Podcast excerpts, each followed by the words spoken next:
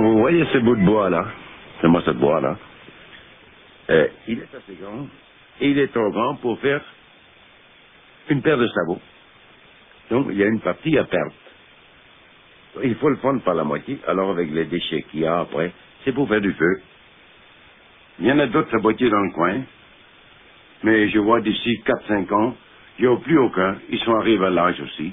Aucun jeune n'apprend le métier. Pourtant, pour moi, le jeune qui apprend ce métier-là, il aura de l'avenir. Parce qu'il peut bricoler et faire n'importe quoi avec. Mais oui, un type qui a une bonne main pour faire tout, comme on dit, il réussit à faire tout. Mais vous voyez, cet outil-là, ça s'appelle le paroi. Vous voyez comment on travaille avec.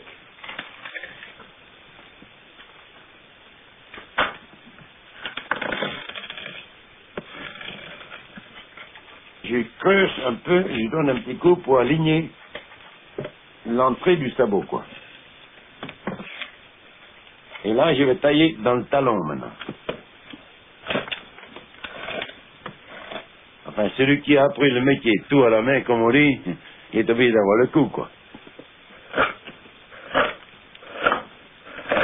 Quand on faisait trois paires de sabots dans sa journée, creuser tout, tailler tout à la main, on travaillait. On passait le doigt sur le front.